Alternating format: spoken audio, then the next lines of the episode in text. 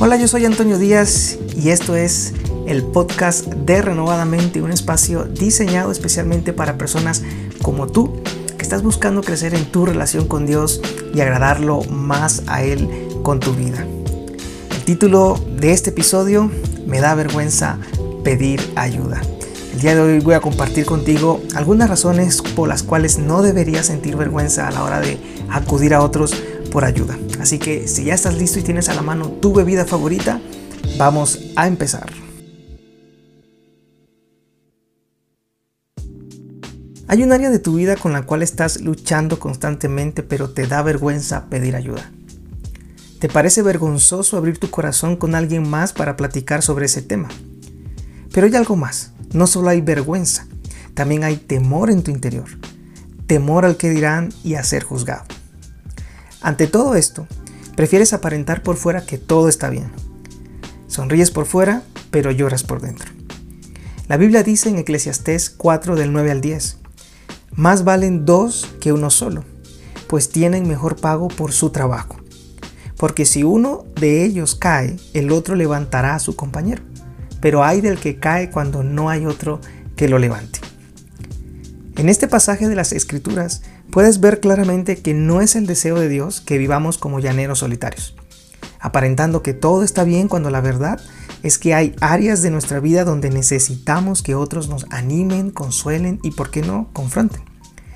Todos necesitamos de un amigo, un familiar o un líder de confianza que nos ayude a levantar de nuestros errores y fracasos, de nuestros pecados.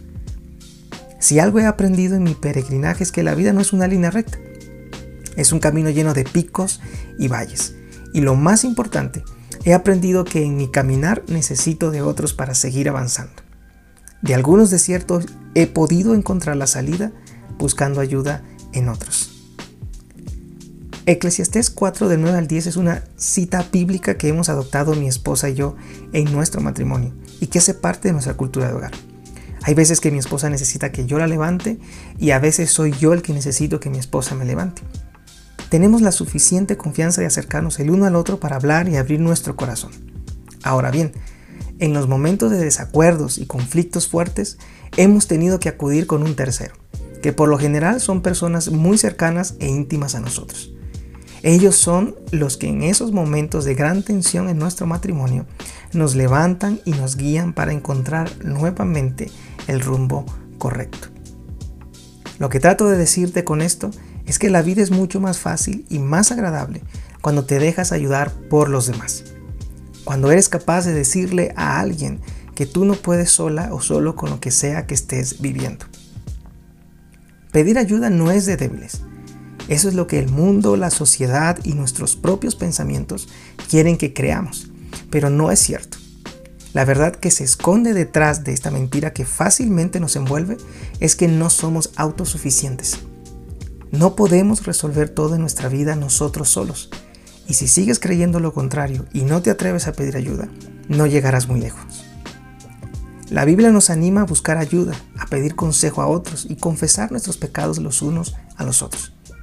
Lleven los unos las cargas de los otros y cumplan así la ley de Cristo, dice Gálatas 6, 2.